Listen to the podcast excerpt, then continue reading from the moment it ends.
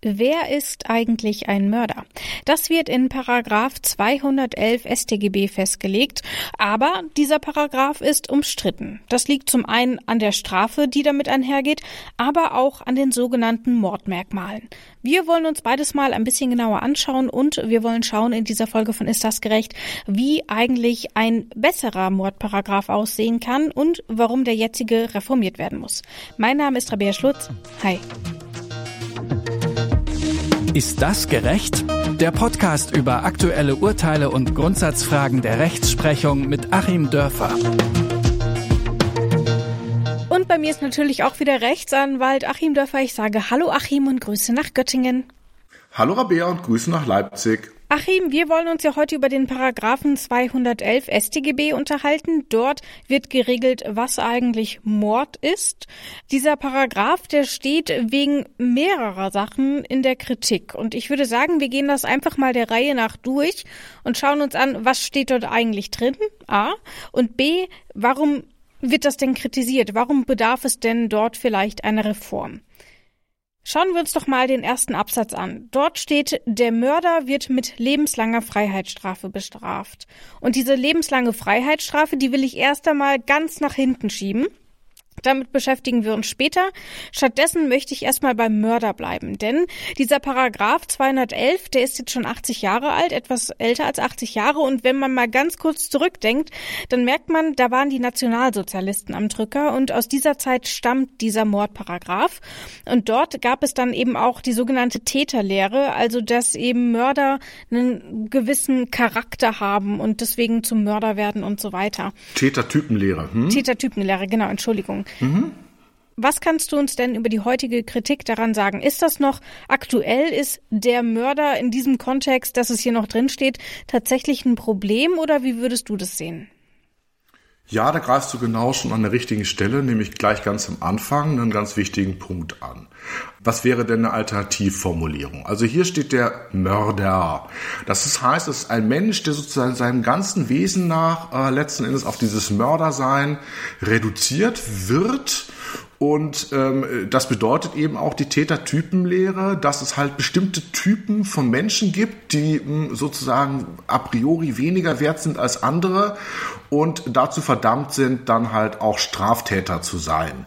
Eine ähm, moderne Formulierung wäre jemand, der einen Mord begeht. Man stellt also auf die Handlung ab, die ein Mensch begeht und nicht auf das, was man dem Menschen quasi zuschreibt, zu sein, na, das kennen wir ja aus dem, aus dem Rassismus ähm, so parallel ähnlicherweise. Also man stellt auf die individuelle Handlung ab. So sieht das in einem modernen Strafrecht aus. Und da das Ganze eben hier schon sehr falsch eingefädelt ist, falsch auch in einer Weise, ähm, dass wir das heute ja so nicht mehr akzeptieren. Hm, dass es im Grunde querläuft zu unserer heutigen Strafrechtsdogmatik. Ich erinnere nochmal, die baut natürlich auf der Handlung auf und auf der Schuld, ähm, die in diese Handlung eingeht und nicht auf das Mördersein, was ja so einen Ausmerzungsgedanken hat von Menschen, die sozusagen a priori falsch gewickelt sind. Dann passt das an der Stelle schon nicht, ähm, an einem ganz wichtigen und überragenden Punkt.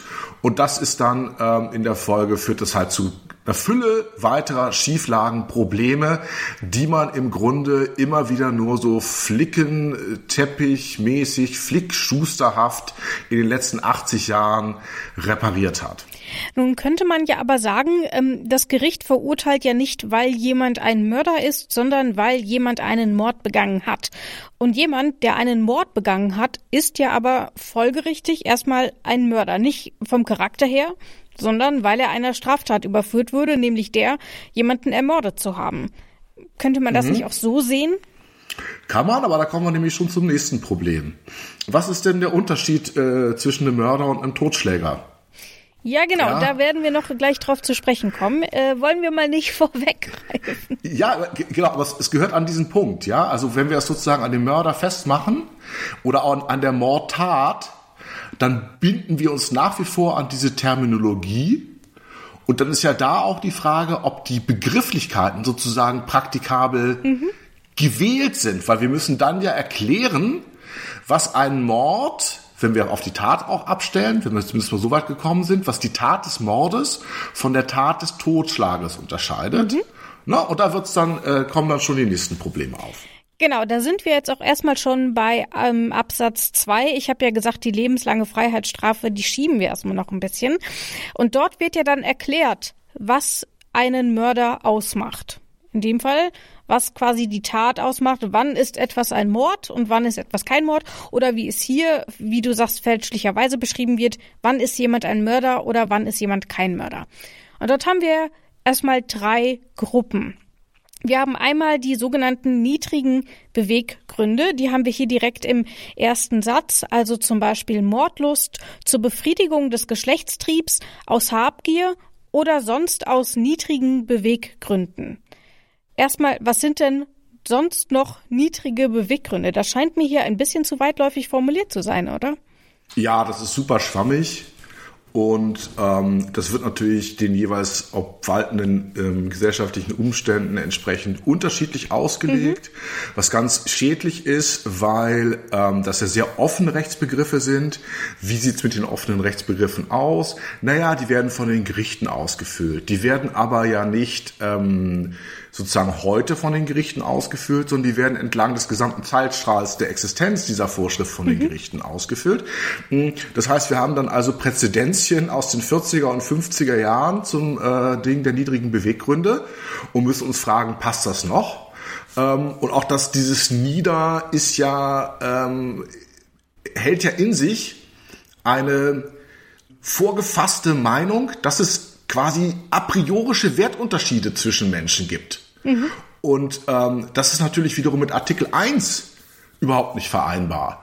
Dass wir eben auch da wieder von a priorisch ausgehen und nicht äh, von, von der Schuld ähm, von der individuellen Schuld, die wir vorwerfen können. Mhm. Also sehr schwammig gefasst. Und da muss man sich dazu ja noch fragen, warum denn die gerade diese vier? Ist das denn ein Katalog, der noch in die heutige Zeit passt? Würde man denn, wenn man heute einen Katalog aufstellen würde und würde ein Expertengremium zusammenrufen und würde sagen, äh, wir schmeißen alle vier raus, und ihr macht uns jetzt mal vier neue. Würden dann wieder dieselben vier da drin stehen? Naja, rhetorische Frage, natürlich auf keinen Fall. Ähm, weil wir natürlich heute meinetwegen so Dinge wie Hate Crimes reinnehmen würden, die sehr viel enger definiert sind, wo es auch eine OECD-Definition gibt. Ja, das ist eng definiert, ähm, wo wir sowas wie Femizide reinnehmen würden. Teilweise gibt es da Überschneidungen natürlich zu anderen Dingen. Ist vielleicht nicht mehr ganz so eng definiert, aber ist auch eine Überlegung wert.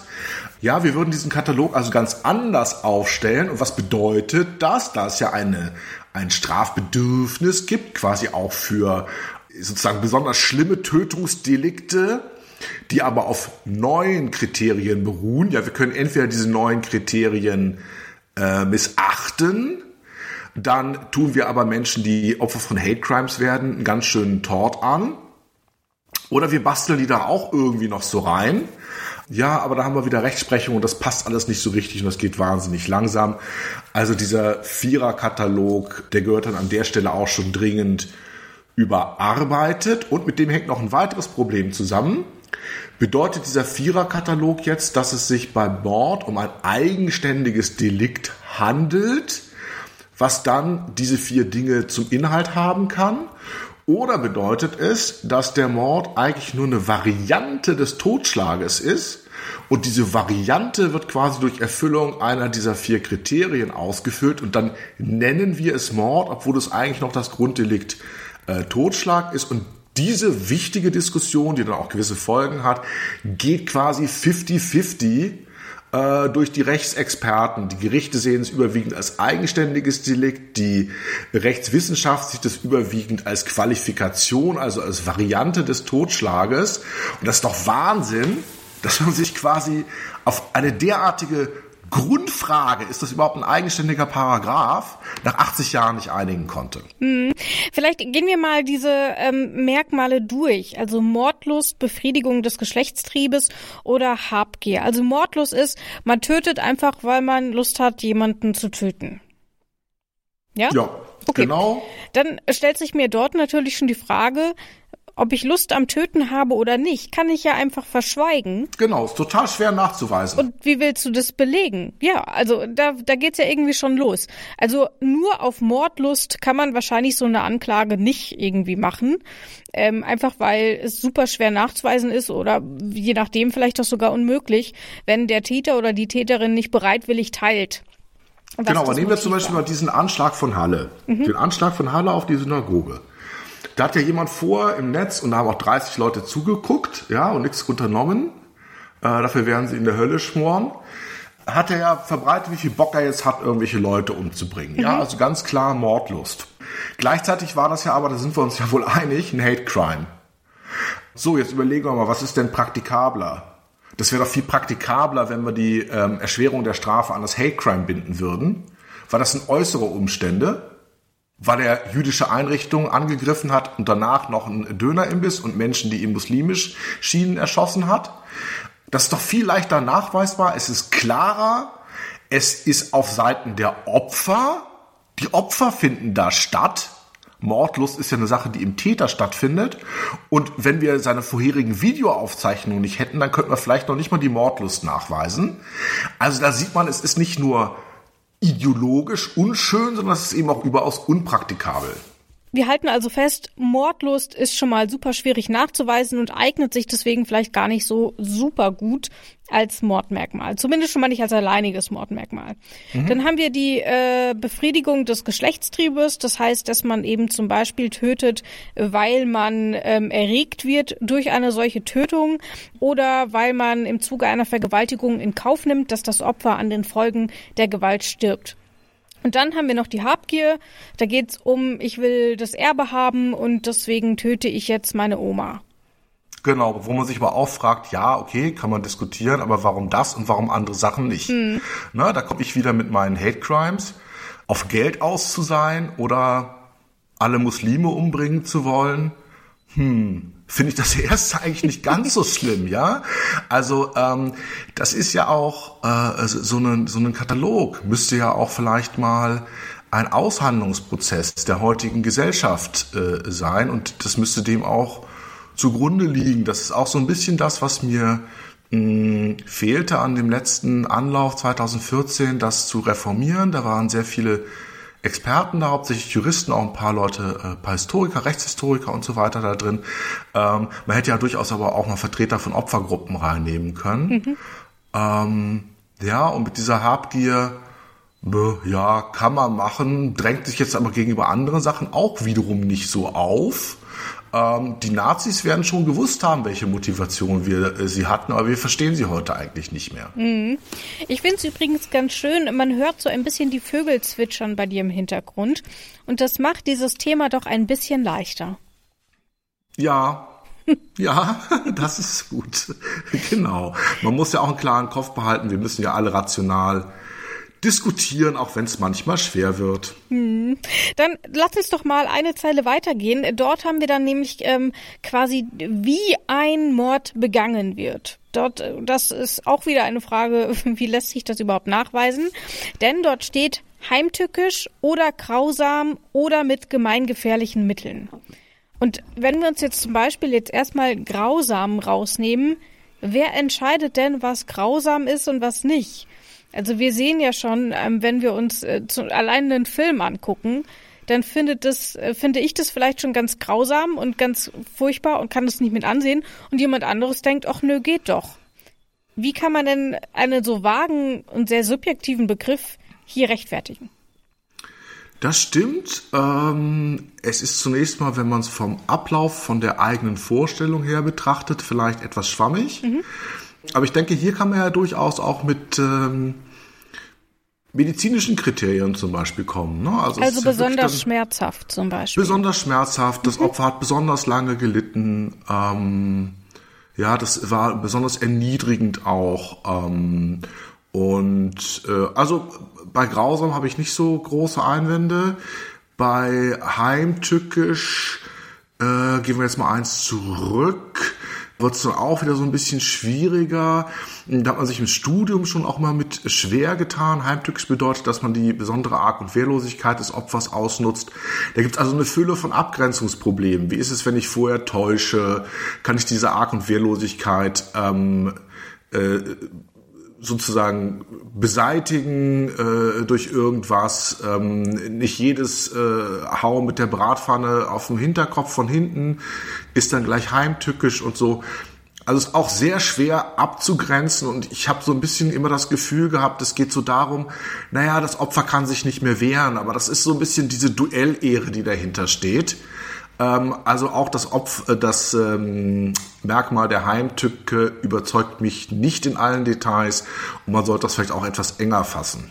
Tatsächlich werden wir gleich noch mal ein bisschen über die Heimtücke sprechen, nämlich dann, wenn wir auch über die lebenslange Freiheitsstrafe sprechen werden. Stichwort Tyrannenmord. Was das genau ist und was das in diesem Kontext bedeutet, dazu in wenigen Minuten mehr. So lange müssen sich unsere HörerInnen noch gedulden. Stattdessen will ich jetzt aktuell noch mal auf das gemeingefährliche Mittel gucken. Da würde ich mir vorstellen, jemand fährt mit dem Auto in eine Menschenmenge.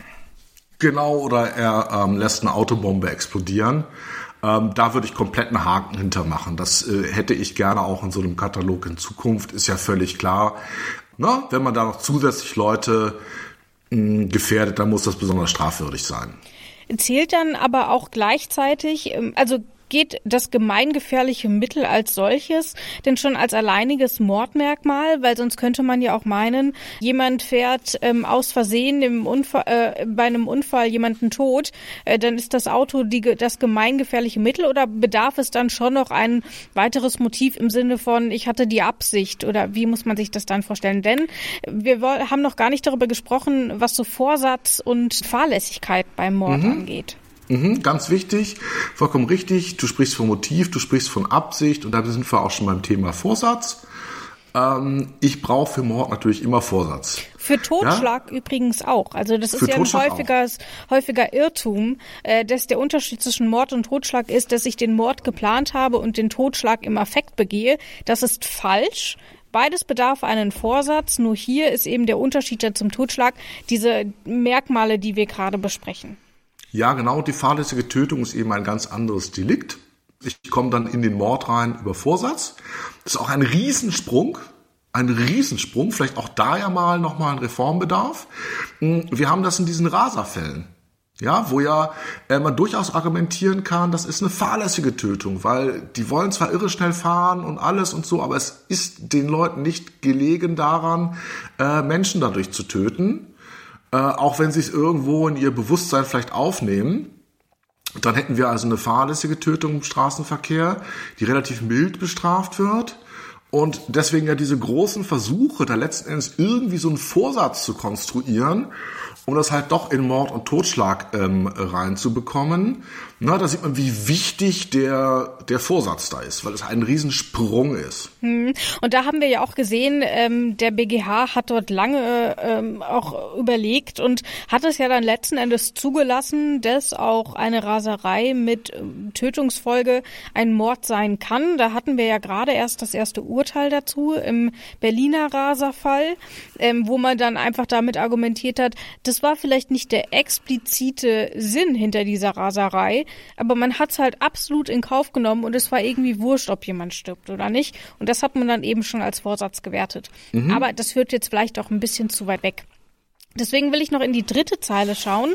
Dort haben wir nämlich, um eine Straftat zu ermöglichen oder zu verdecken, also die Ermöglichungsabsicht und die Verdeckungsabsicht. Beispiele wären, ich will eine Bank ausrauben und dafür erschieße ich die Bankfachangestellte, damit ich dort hinten hinkomme. Oder ich habe jemand, ich habe ein, ein Verbrechen begangen, ich habe den Tresor schon ausgeraubt, dann merke ich, um Mist, ich wurde dabei entdeckt und töte dann jemanden. Das sind doch diese beiden ähm, Merkmale in dem Fall, oder? Ja, wo ich, ähm, wenn wir aber mal überlegen, wozu, ne? wir müssen ja immer fragen, was ist denn der Gesetzeszweck, mhm. würde ich da auch nicht sehen, dass damit eine besondere Verwerflichkeit einherginge, sondern ich habe das immer so verstanden, ähm, als Abschreckung quasi nochmal. Also zumindest, dass der Verbrecher in seiner Verbrechervernunft, von der man dann auch ganz gern mhm. redet im Strafrecht, sagt, okay, ich habe jetzt zwar die Bank überfallen, aber das zusätzliche Risiko einer enorm hohen Strafe, wenn ich jetzt hier einen möglichen Zeugen dann töte, das gehe ich nicht ein, dann gehe ich lieber das Risiko ein, äh, dass vielleicht der Zeuge mich irgendwie erkannt hat und hoffe, dass es da gut geht. Also ich denke, es geht eher um so eine Motivation und Abschreckung in dieser Situation, gar nicht mal so sehr um eine allgemeine Frage der besonderen Verwerflichkeit. Hm.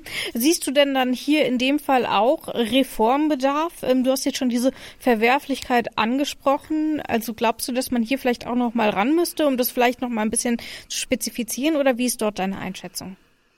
Ja, ich würde es zumindest mal ähm, redaktionell textlich dann noch mal abgrenzen. Man kann ja durchaus überlegen, ob wir nicht noch mehr mh, hm, solche Fälle ähm, haben, die ähnlich strukturiert sind wie so ein Verdeckungsmord und ähm, dann sollte man das aber von diesen inneren ideologischen Motiven ähm, vielleicht etwas abgrenzen und in einem weiteren Absatz bringen, um es einfach auch nochmal übersichtlicher zu machen für Rechtsanwenderinnen und Rechtsanwender. Und jetzt sind wir quasi schon am Ende dieses Paragraphen 211. Wir haben aber, und ich habe es vorhin ja schon angekündigt, noch nicht über die lebenslange Freiheitsstrafe gesprochen, die in Absatz 1 ganz generell festgelegt wird. Der Mörder wird mit lebenslanger Freiheitsstrafe bestraft. Vielleicht erstmal ganz kurz zur Einordnung. Was ist die lebenslange Freiheitsstrafe? Das ist erst einmal eine Haftstrafe auf unbestimmte Zeit, bei der nach frühestens 15 Jahren die Haft überprüft wird. Das heißt, man kann nach 15 Jahren frühestens freikommen, man kann aber auch sehr viel länger drin sitzen. Allerdings bedarf es immer einer erneuten Haftüberprüfung weil, und das hast du vorhin ja schon angesprochen, es unmenschlich wäre und gegen die Menschenwürde verstoßen würde, wenn man für immer weggesperrt wird, ohne Hoffnung darauf, dass man wieder freikommt. So, das ist erstmal die lebenslange Freiheitsstrafe. Die steht insbesondere in der Kritik hier, wenn es um Mord geht. Also sobald man wegen Mord verurteilt wird, muss man ganz automatisch, und es gibt eine Ausnahme, über die wir gleich noch sprechen werden, 15 Jahre mindestens ins Gefängnis. Warum ist das ein Problem? Das ist ein Problem, weil wir auch dort, wo ein Mord begangen wird, und jetzt erinnern wir uns wieder, die Rechtsprechung sieht den Paragraphen 212, den Mordparagraphen als eigenständige 211, Strafvorschrift. Du hast gerade 211, Entschuldigung, 211, den Mordparagraphen als eigenständige Strafvorschrift an. Mhm. Da ist das dann eben angeordnet. Und dann kann man selbst in Fällen, wo sich alles sträubt, nicht davon abweichen, weil mhm. diesen Spielraum haben wir dann nur beim 212. Und wenn wir es als zwei verschiedene Delikte äh, behandeln, dann können wir quasi auch nicht von dem 211 auf den 212 als Grunddelikt, wenn wir sagen, eigentlich ist 212 das normale Delikt, 211 ist die Ausnahme, könnten wir von der Ausnahme wieder auf das Grunddelikt zurückgehen und uns dort die Rechtsfolgen holen, die geringere Strafe. Mhm. Nein, dieser Weg ist verbaut, weil es ein eigenständiges Delikt ist. Und das führt dann eben zu so Folgen, ähm, wenn wir jetzt mal an die Heimtücke denken, das ist eine Begehungsweise. So, wer agiert denn heimtückisch? Heimtückisch agieren doch hauptsächlich diejenigen, die unterlegen sind. Mhm. Also die Ehefrau, ähm, die zehn Jahre erdulden muss, dass sie und ihre Kinder sexuell missbraucht, geschlagen und sonst was werden vom Vater die wird doch dann, wenn sie sich davon durch ein Tötungsdelikt befreien möchte, normalerweise natürlich eine heimtückische Begehungsweise wählen. Genau, und da sind Nämlich wir auch vergiften. Beim, zum na, Beispiel. Oder die Bratpfanne wegen mir. Die Bratpfanne, aber von hinten. Genau. So. Und da sind wir dann bei diesem Haustyrannenmord, ähm, den ich vorhin schon angeteasert habe. Ähm, einfach, dass man sich gegen den Haustyrannen wehrt. Und das geschieht, wie du eben schon gesagt hast, in der Regel heimtückisch. Dann bist du automatisch beim Mord, weil wenn dieses Merkmal erfüllt mhm. ist, dann ist es ein Mord in dem Fall. Und dann bist du automatisch bei 15 Jahren, obwohl die Frau schon seit 10 Jahren misshandelt wird. So. Genau das. Und da sind wir natürlich bei der Frage der Verhältnismäßigkeit, denn die Strafe muss ja immer auch die Tat ähm, irgendwie, ähm, jetzt fehlt mir das Wort. Ja, beim Schuldprinzip, man würde doch sagen, die Schuld von jemandem, der zehn Jahre aufs Messer und auf die Existenz gequält wurde, mhm. muss doch wohl deutlich geringer sein als die Schuld von jemandem, bei dem das nicht der Fall ist. Und auf einmal soll die Schuld höher sein bei jemandem, der zehn Jahre gequält wurde und die Bratpfanne von hinten zuschlägt, als bei jemandem, der einfach nur aus Spaß und Tollerei oder weil er ein bisschen sauer ist, die Bratpfanne von vorne zuschlägt. Mhm. Die zweite Person kriegt fünf Jahre und die erste Person 15 und das passt halt nicht. Genau, und das ist, deswegen ist es auch einer der Hauptkritikpunkte bei der lebenslangen Freiheitsstrafe, aus der es auch, weil es ja hier in Absatz 1 steht, im Grunde keinen Weg dran vorbeiführt. Also wenn jemand wegen Mordes verurteilt wird, dann steht dort immer die lebenslange Freiheitsstrafe. Allerdings ist es nicht so, dass die Justiz dieses Problem nicht schon erkannt hätte. Und deswegen haben wir die sogenannte Rechtsfolgenlösung, mhm. ähm, die vom Bundesgerichtshof quasi so als Ausweg genannt wurde. Was ist denn die Rechtsfolgenlösung? Kannst du das erstmal in ein, zwei Sätzen erklären, ganz grob? Also im Prinzip läuft es daraus raus, dass wir sozusagen die grundsätzliche Verurteilung haben. Mhm aber dann bei der Durchsetzung dieser grundsätzlichen Verurteilung und der genauen, äh, also der, der Höchststrafe, ähm, dann Modifikationen vorsehen. Und das findet sich auch im Gesetz, ähm, insoweit in Paragraph 57 klein a. In dem kleinen a sehen wir wieder neue Vorschrift. Und da findet sich dann eben genau diese Hoffnung, die man haben dürfen muss, wieder, weil es heißt, das Gericht setzt die Vollstreckung des Restes einer lebenslangen Freiheitsstrafe zur Bewährung aus, wenn 15 Jahre der Strafe verbüßt sind und mhm. so weiter und so weiter. Also ein ähm, doch dann äh, zwar ermessensabhängiger, aber Rechtsanspruch, dann doch nach 15 Jahren rauszukommen. Aber wenn man sich tatsächlich mal anschaut, wie häufig das in der Praxis eingesetzt wird, in der Praxis ist diese Umsetzung dieser Rechtsfolgelösung verschwindend gering, ne? Ja, das und es gibt natürlich auch immer das umgekehrte Phänomen, was wir vielleicht auch am Rande nochmal erwähnen äh, sollten. Äh, da kommen wir dann tatsächlich so ein bisschen in die Tätertypenlehre rein, wenn die Menschen eben tatsächlich über ihre mh, mm, über ihr kontrolliertes, aber schuldhaftes Handeln hinaus äh, so eine inhärente Gefährlichkeit haben, die durch Therapie auch nicht geheilt werden kann. Ne, das nochmal kurz zur Ergänzung. Da haben wir dann eben auch die Sicherheitsverwahrung, die sich ja so einer Freiheitsstrafe noch anschließen mhm. darf, aber die muss eben anders ausgestaltet sein, weil es halt keine Strafe mehr ist. Es ist quasi nur noch eine Schutzmaßnahme für die Bevölkerung, der sich der vormalige Straftäter, Straftäterin unterwerfen muss. Äh, deswegen muss es alles etwas komfortabler ausgestaltet sein. Aber da haben wir dann sozusagen, also das ist so der einzige Punkt, wo es wirklich so auf die Struktur der Person dann auch nochmal ankommt. Und aber selbst wenn man mal von dieser Lösung absieht, zum Beispiel eben beim, beim Haustyrannenmord, dann ist es ja trotzdem so, dass sich auch hier beim Mord kein Geständnis, keine Reuebekündung oder irgendwas auf das Strafmaß auswirken können. Also zumindest nicht unterhalb dieser lebenslangen Freiheitsstrafe. Ähm, und auch das ist ja schon ein massiver Eingriff und nimmt ja auch ein, ein Stück weit der richterlichen Freiheit schon wieder weg, ne? Ja, ganz klar. Und führt eben dann zu ähm, für ein äh, rational untermauertes Gerechtigkeitsgefühl, kein frei flottierendes, wie in der Zeitung mit den großen Buchstaben, sondern ein rational untermauertes Gerechtigkeitsgefühl, mhm. ähm, da dann zu erheblichen Bauchschmerzen, auch das deshalb natürlich dann ein dicker Bullet Point äh, bei den Reformvorschlägen, die wir in der Mars-Kommission ab 2014 hatten, wo es dann eben auch heißt, der Exklusivitätsabsolutheitsmechanismus definiert als lebenslange Freiheitsstrafe als notwendige und ausschließliche Konsequenz der Verwirklichung eines Mordmerkmals. Das ist ein kritischer Punkt, den es anzugehen gilt, wo man dann eben dann doch auch minder schwere Fälle zum Beispiel berücksichtigen möchte, stärker und so weiter. Also wir beide haben uns ja hier im, im Vorhinein das mal durchgelesen, was da beim Bundesjustizministerium mhm. noch steht. Ähm, ich würde das um ein paar Punkte ergänzen, weil ich ja immer so ein linksgrün versüffter Linksliberaler bin, hätte ich schon gern ein paar schmackhafte Gedanken auch zu den Themen Hate Crimes, Femizid und diesen Dingen. Äh, aber ansonsten kann ich das alles unterschreiben. So, was uns jetzt aber dazu bringt, hä? Das ist gut, es ist vernünftig, es ist dringend notwendig, es ist rechtshistorisch geboten, es ist verfassungsrechtlich geboten. Warum passiert dann nichts? Ja, das ist doch deine Frage. Genau, das ist der deutsche Bürokratiespruch. Es ist vernünftig, es ist gut, es ist billiger, lassen wir es.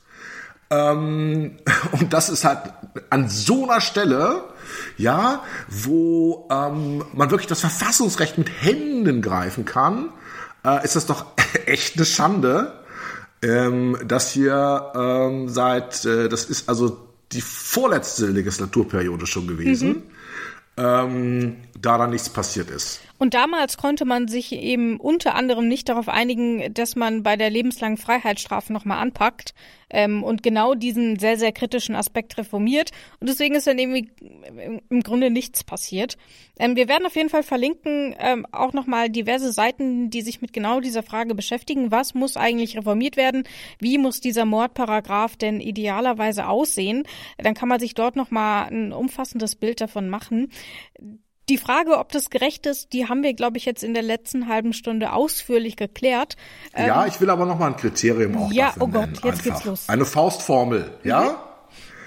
Ähm, eine Gesellschaft ist doch nur gerecht, wenn äh, auch die Schwächsten und Ausgestoßensten mit Würde behandelt werden. So, das ist doch der Lackmustest. Mhm.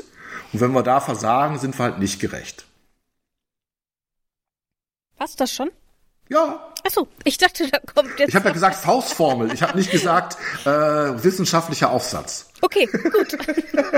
Ich war ganz überrascht, dass du schon fertig bist. Die Faustformel ist immer, wir gucken uns an, ob die Schwächsten mit Würde behandelt werden. Ja, und das sind natürlich in dem Falle strukturell schwach, ja, weil starken, äh, staatlich unterworfen, ähm, natürlich ähm, dann auch hier so Täter. Ja, die sind nicht schwach in dem Sinne, dass sie nichts gemacht haben ähm, aber es ist halt strukturell eine starke staatliche Überlegenheitsposition. Ne? Und Zivilisiertheit bedeutet dann halt, selbst dort, wo wir so einen Igitt-Faktor haben, ne, wie so böse Straftäter, noch mit ähm, Ratio und Menschenwürde vorzugehen. Siehst du, ich wusste, dass da noch was kommt. Vielen Dank, Achim, Wenn du nachfragst. für deine Zeit. danke dir, Achim. Ich danke dir, Rabea. Das war's von uns dieses Mal. Immer dienstags gibt's eine neue Folge. Und dann könnt ihr den Podcast am besten auch abonnieren oder bei Spotify folgen, damit ihr gar nichts mehr verpasst. Und natürlich könnt ihr uns auch bewerten, wenn euch danach ist. Darüber würden wir uns natürlich freuen. Mein Name ist Rabia Schlotz. Das hier ist das gerecht. Ciao, bis zum nächsten Mal. Tschüss auch von mir. Ist das gerecht? Der Podcast über aktuelle Urteile und Grundsatzfragen der Rechtsprechung mit Achim Dörfer.